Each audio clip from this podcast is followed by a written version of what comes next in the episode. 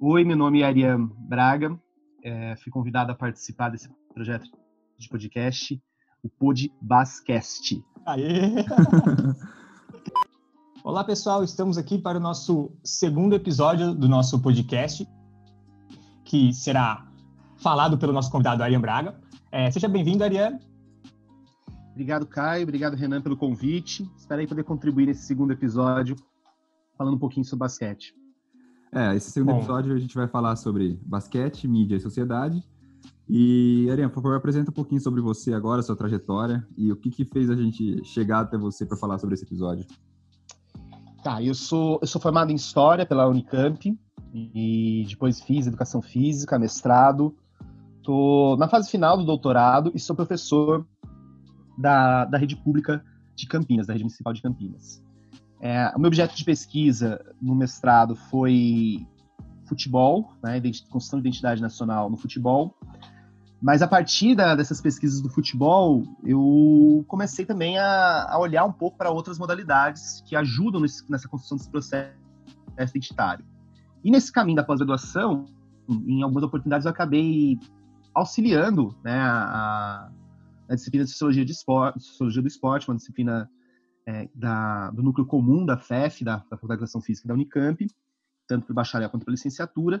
E uma das, das, temáticas que mais aparece quando a gente vai discutir a sociologia do esporte, e acho que é importante pensar, é do esporte, não é só do futebol, acaba sendo a mídia, acaba sendo essa repercussão que, os, que o esporte tem nesse processo de construção identitária.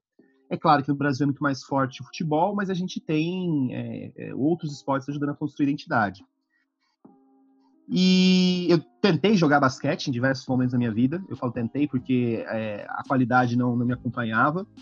E, e, sou, sou uma pessoa que gosta de basquete, é, assisto o basquete, tento conhecer um pouco sobre esse universo do basquete. E, claro, não há como você tirar, é, separar gostos pessoais e, e, e objetos de pesquisa. Então, acaba que eu também uso algumas das reflexões da minha, da minha formação acadêmica para poder entender esse fenômeno que eu gosto, que é o basquetebol. Bom, ó, Ari, a gente sabe que o esporte, a mídia e a própria sociedade, eles estão intimamente conectados, né, entre eles. E como que você vê essa relação, no nosso caso agora, o específico do basquete, como que você vê essa relação entre esses três elementos? Claro que o, o esporte, ele é, um, ele é multifatorial, com inúmeros elementos, mas hoje a gente vai discutir e conversar um pouquinho sobre esses três, sobre a própria modalidade, a mídia e a sociedade. Como que você consegue ver essa relação entre esses três elementos? Ah, eu acho que, que a primeira coisa para a gente pensar é que não existe um esporte fora da sociedade. Todo esporte ele é produto da, da sociedade em que está inserido. Então, um, é, eu, eu costumo fugir um pouco da ideia de uma relação sociedade separada de esporte. Aqui a gente está pensando polos, e até para ficar mais fácil de entender, mas na prática o esporte ele é um produto da sociedade. E se ele é um produto da sociedade, ele vai trazer as tensões, as desigualdades, as incoerências que a sociedade possui. Pegando o, o basquete em específico, eu acho que a gente pode enxergar é, alguns elementos que são fundamentais. Como, por exemplo, como o basquete, a partir, sobretudo do final dos anos 70, mas especificamente nos anos 80, vira um produto de massa. Né? Ele é parte dessa cultura de massa que é construída a partir de uma exportação da cultura estadunidense. Se a gente for pensar a NBA, a NBA não nasceu NBA, né? Ela não nasceu com essa espetacularização que ela possui hoje. Ela era uma, uma das ligas de basquete lá nos anos 40, 50, e depois que ela começa a, a, a fagocitar, a, a, unir as diversas ligas e vai virar a liga majoritária, ela mesmo dentro dos grandes esportes americanos, ela não é a principal liga, né? A principal liga naquele momento era a liga de beisebol, depois a, a liga de futebol americano. Quando a NBA vai virando esse fenômeno, ela vai exportando também basquete. Né? Pelo menos esse basquete espetacularizado que a gente está acostumado, de jogadas rápida, rápidas, dribles, enterradas, da espetacularização. E a partir disso também você cria um, um modo que é consumir basquete. E que não é o praticar basquete. Quando eu falo consumir basquete, eu tô falando usar uma, uma roupa do, uh, com, com, algum símbolo do basquete, usar um, um boné, é, comprar produtos relacionados ao, ao basquete, se vestir tal qual seus ídolos se vestem. Né? E aí talvez a figura do Michael Jordan vai ser fundamental nisso. né, porque ele talvez seja o grande nome do, do processo de mercantilização desse basquete com a, a linha do, dos, dos tênis Jordan. É, e, e, aí vai, né? Esse processo vai, vai cada vez se, se consolidando.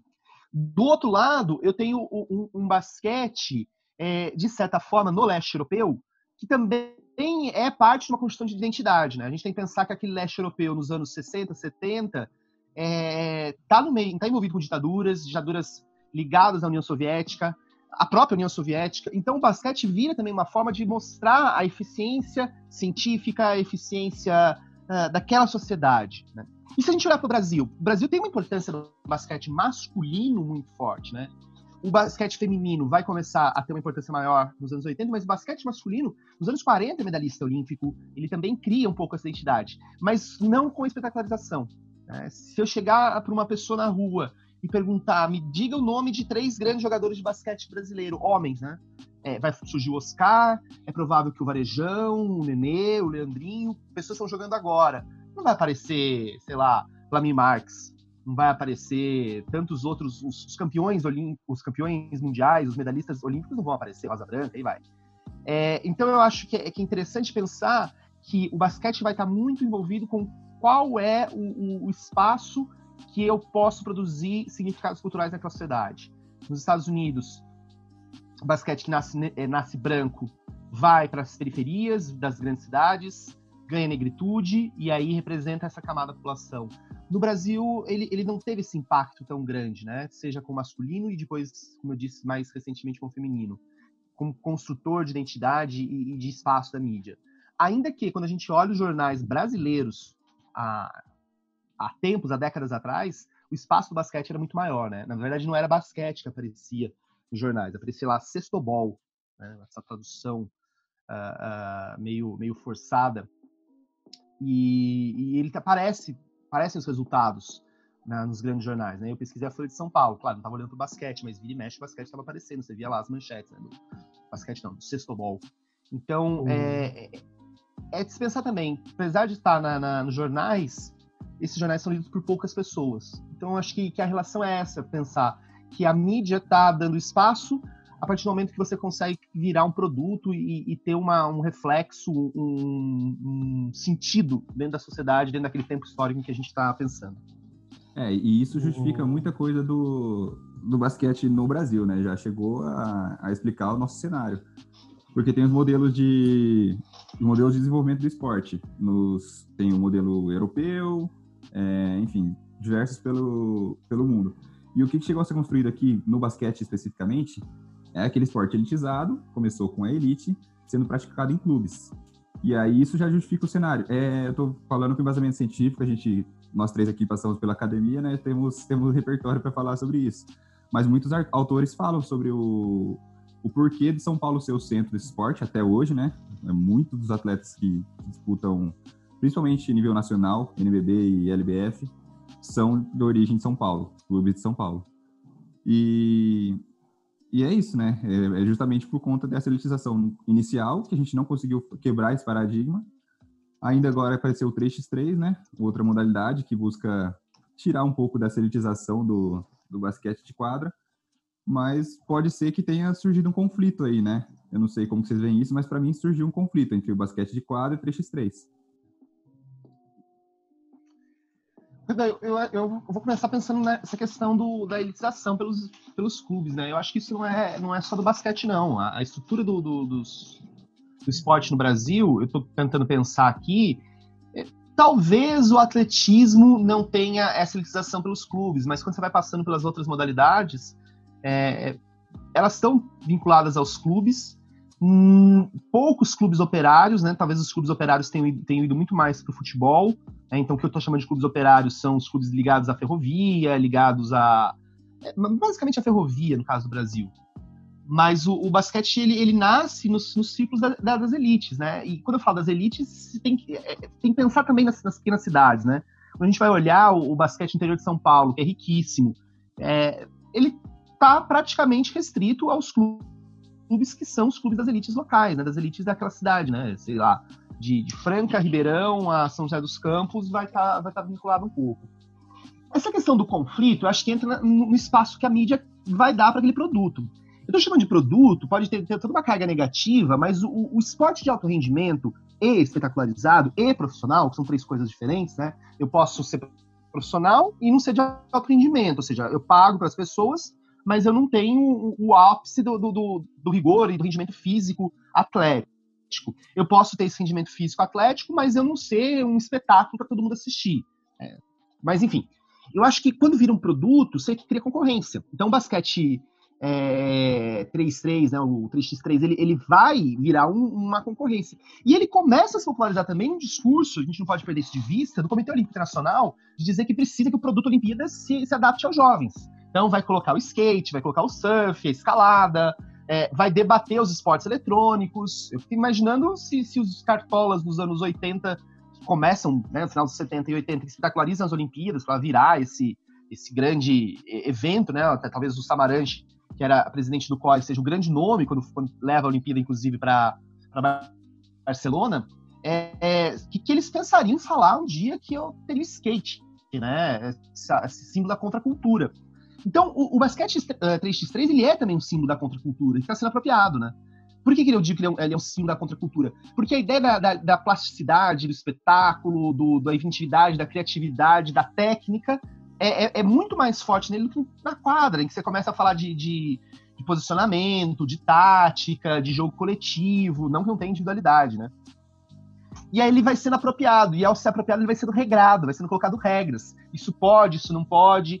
É, é bem provável que daqui a 30 anos esse, esse basquete 3x3 já não, não entre tanto em conflito, porque ele vai ser apropriado e vai ser é, é regulamentado para não ser mais uma contracultura eu, eu não, não sei o cenário de, de quem é, da sua, da, da sua origem nesse, nesse, nessa modalidade, sobretudo nos Estados Unidos, como que enxerga. Mas essa discussão, por exemplo, com os surfistas e com os skatistas, fazendo um paralelo aí desses esportes que estão em processo de se tornar, já tornaram olímpicos, né, mas de regramento, os caras odeiam esse processo de, de regramento e de virar um esporte olímpico, cheio de regras, submetido à WADA, né, o Comitê Internacional de Antidoping e coisas do tipo.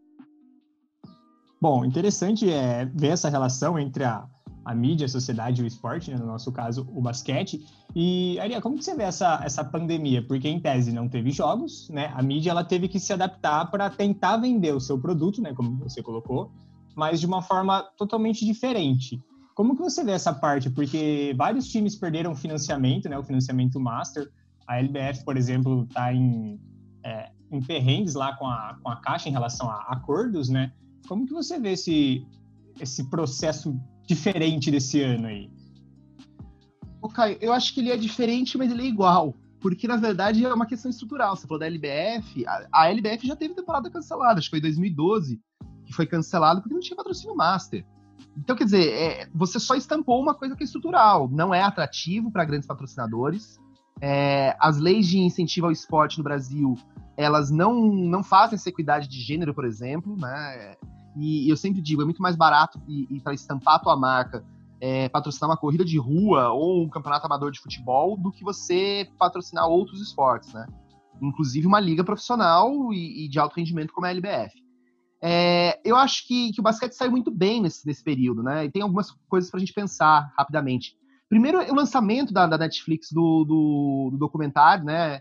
Traduzido em português né? Eu acho que é o último, último arremesso, né? Mas que é a última dança, Last Dance, é, a última do, do Jordan, do Bulls, né? Do Chicago Bulls, mas muito centrado do Jordan. E ele, ele é lançado na, na, na pandemia, tanto nos Estados Unidos e no Brasil, no mundo inteiro, né? Simultâneo. Eu acho que foi fundamental para manter esse público do basquete consumindo basquete. A, a, própria ideia de você reprisar jogos antigos, sobretudo da NBA, e eu não, eu não me lembro de ter assistido na, na pandemia muitos jogos reprisados brasileiros, né? Eu, na verdade, acho que eu não me lembro de ter assistido nenhum jogo, nenhuma reprise de um jogo brasileiro, né? Seja uma final de, de NBB, de LBF, de participação em Pan-Americano. Se, passou, deve ter passado de Indianápolis, né? Aquele punk Brasil ganhou nos Estados Unidos lá, no, lá nos Estados Unidos. É, e a NBA conseguiu sair, né, muito bem, porque ela manteve as mídias sociais ativas e fez essa sacada que eles copiaram dos chineses, mas acho que copiaram muito melhor, né, que é a tal da bolha, né? A China fez isso para terminar o campeonato, acho que era de basquete também lá do uh, Nacional, então ela fez a tal da bolha, e aí o, a, a NBA, com parceria com a ESPN e, com a, e, portanto com a Disney, fez algo que é, é surreal, né? Fazer tantos jogos centrados num, num único lugar. É, a NHL, a Liga de Hockey, está fazendo também, mas a NHL faz em Edmonton e, e em Toronto, né? Então faz no Canadá, até porque tem um público que consome hockey no Canadá, mas a NBA fez para o mundo inteiro. E talvez ela tenha criado uma nova forma de, de pensar esse esporte. E uma coisa que eu fico pensando é o seguinte: o quanto ela economizou com viagens e, e superfaturou, né, no sentido de ganhar mais com, com destaque, com mídia. Não estou dizendo que daqui para frente a gente não vai ter público nos, nos estádios, nos ginásios, né? Mas eu acho que esse modelo pode se repetir em algum grau, né? Talvez fazer um, uma espécie de um fim de semana especial na bolha, porque facilitou a logística, né? Facilitou muito a transmissão. E, e trouxe dividendos, né? Sobre, sem, sem dúvida. É, o que você comentou do a questão do basquete feminino já ter passado por isso e não ser tão tão cenário pandêmico e sim um negócio recorrente, a gente vê muito no masculino também no, no NBB, eu vou falar com os casos aqui, que todo ano, mesmo tendo divisão de acesso para chegar na liga, que é a Liga Ouro, acaba que, que existem desistências. Então, essa recorrência vem desde 2011, 2012, que clubes não conseguem patrocínio e acabam desistindo de sua inscrição. Esse ano me vem na cabeça o São José e o Botafogo. Eu não sei se mais algum projeto acabou assistindo no caminho. Mas Rio são claro. duas equipes, Rio Claro. Rio claro são três é, equipes claro. completamente tradicionais, sendo que tem base forte e vai continuar essa base, e mesmo assim não conseguem patrocínio para disputar o adulto. Ô, ô Renan, tinha um dado momento quando, quando o Nussbaum era presidente do COB e, e, o vôlei era o modelo de gestão do Brasil, né, o modelo de gestão esportiva, que uma coisa me incomodava muito, que a, a, a, Superliga, tanto masculina quanto feminina, todo ano tinha mudança de time, mas não mudança por, por acesso e descenso, mudança porque sumia um time, o time migrava de cidade, e aquilo sempre me fez pensar que é um problema estrutural desses esportes é, é, que dependem muito mais do patrocínio, né? E que, portanto, não tem um vínculo.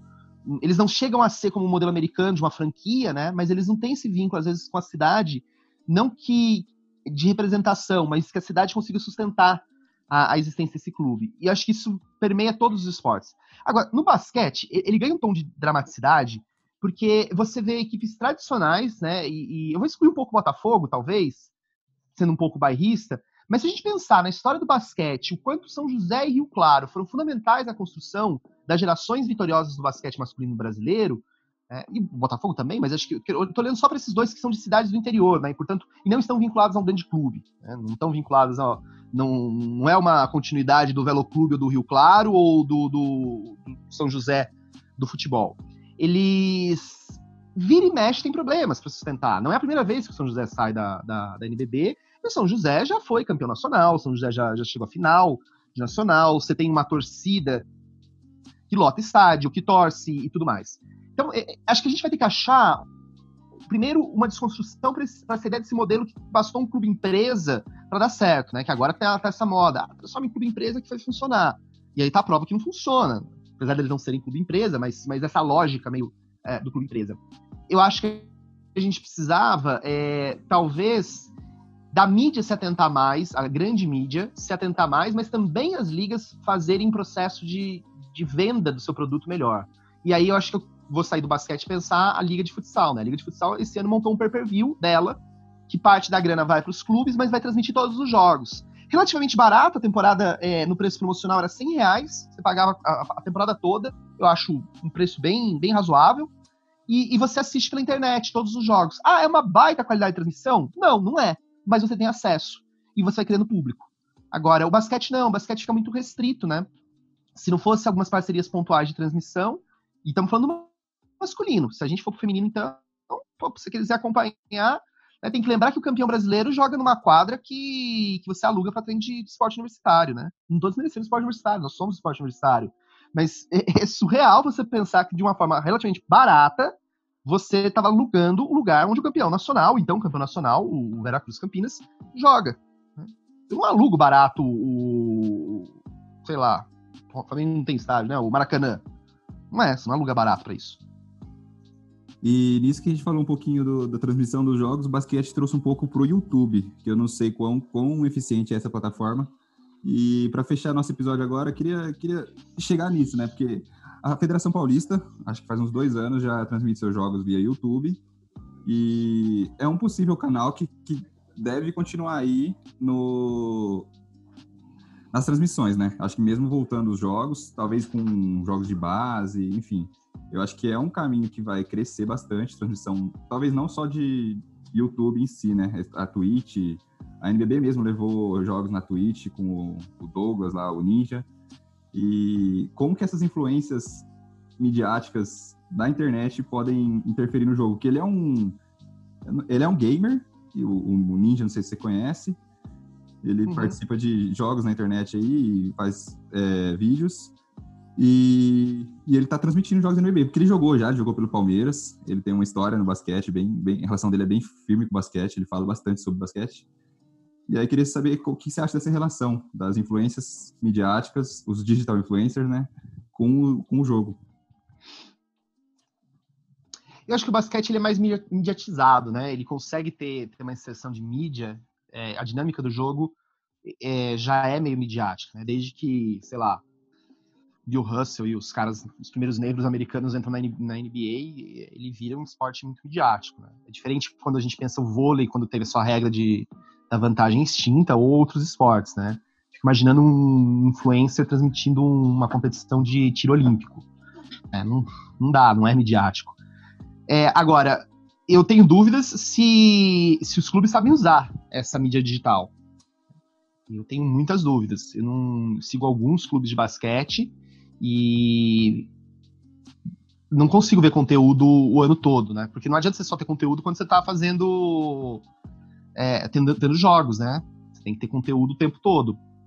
E eu acho que não é uma, não é uma coisa cara, mas, mas você precisa ter. E precisa ter bem feito. Não adianta também você ficar postando qualquer coisa a esmo, né? E, e acho que ainda está longe disso acontecer. E é bom que tenha esses influencers também, né? Porque é uma outra leitura de, de, de, mundo sendo, sendo contemplada. A gente tem que parar também, às vezes, de. Ah, e o, tudo que é o novo é bom, o passado. É, aí o historiador falando, né? Essa ideia de que o passado sempre é melhor é um, uma mentira, né? O passado é melhor que passou. É, a topada que eu dei na, na mesa na, ontem dói menos do que a topada que eu dou na mesa hoje, porque a já passou meio, meio esdrúxulo, por exemplo, mas é isso. Eu acho positivo, desde que, que aproveitem, mas ainda acho que, que falta muito para se aproveitar. Talvez o processo de profissionalização do basquete no Brasil ele não acompanha esse processo, essa demanda por espetacularização. A gente tem uma demanda de espetacularização muito maior, mas a gente não conseguiu profissionalizar para dar conta dessa demanda. É interessante. É, eu convido também a, a fazer algumas reflexões sobre a, o panorama, né, que o, até mesmo a NBA tá, se encontra nesse momento, é, com as reuniões utilizando a mídia para o voto, que lá nos Estados Unidos ele não é, não é obrigatório, a partir do, do Black Lives Matter, e convido a, a, reflexão. E outra coisa é o basquete feminino aqui no, no Brasil, que recentemente lançou uma campanha bem, bem interessante, que também é, é outro aspecto que discutiremos futuramente, mas seria legal é para quem gosta de basquete, para quem acompanha, para quem entende, é, ficar a par do nosso basquete. Overtime! Vamos agora para o nosso finalzinho, o nosso overtime com as indicações e recomendações dos participantes aqui da mesa. Eu vou começar indicando o Instagram do Caio, é Caio Basquete, Caio com K. Eu vou fazer uma recomendação meio óbvia, mas eu vou pedir para vocês assistirem ela com um olhar diferente. É, olhem o Space Jam como um produto da, da, da, mídia, como um produto de massa. Esse filme que, que ficou famoso, acho que encantou a, a infância de muita gente, mas olhem ele como uma construção de um produto mesmo para vender, aí, o Looney Tunes e, e, o Jordan. E aí é uma, uma mais, é, para quem gosta de história do basquete, tem um podcast da Central 3, a Central 3 tem, tem outro podcast de, de, de basquete que é o NBA dela, se não me engano, mas esse que eu vou recomendar é o Na Era do Garrafão. É muito bacana, tem, fala sobre a história do basquete, não só o basquete NBA, né, mas basquete FIBA como todo, o basquete brasileiro, eles fizeram resgate dos mundiais brasileiros, é muito bacana. E para encerrar, eu gostaria de, de, recomendar o Instagram do, do basquete feminino, igual eu comentei, que é o Levante a Bola Delas. É, vale a pena seguir, elas postam bastante conteúdo interessante sobre a modalidade. E também indicar uma música que fala um pouco do que a gente conversou no episódio hoje, chama Wings, tradução para português é, é Asas, do Macklemore. E ela fala de um menino que, que ele compra um par de Jordan e a influência que, que esses tênis têm na construção identitária pessoal dele na escola. I was seven years old when I got my first pair. And I stepped outside and I was like, Mama, this air bubble right here, it's gonna make me fly. I hit that court, and when I jumped, I jumped. I swear I got so high. I touched the net. Mom, I touched the net. This is the best day of my life. Gente, nós temos que encerrar nossas discussões por aqui. É, muito obrigado por estarem conosco. É, Aria, muitíssimo obrigado por, por essa discussão rica e extremamente pertinente à nossa modalidade. É, fiquem atentos a novidades. E, Aria, fica o meu maior agradecimento. Caio, obrigado, obrigado, Renan, obrigado a todo mundo que está nos escutando. É, acho que falar sobre basquete é, é, fundamental e a gente poder mostrar essas outras facetas que o nosso esporte tem. Ah, é, raros os espaços, então tem que agradecer muito. Espero que, que vocês que estão nos ouvindo possam aproveitar um pouquinho dessas nossas discussões. Então é isso, pessoal. Ficamos por aqui. Até semana que vem, próximo episódio. E deixar claro também que, mesmo sendo um podcast sobre basquete, vamos ter discussões para além da quadra, além dos, da, das questões só do basquete. Então, às vezes, vai aparecer parte do esporte, é, discussões sociais. Então, continue conosco. Até a próxima. Tchau, tchau.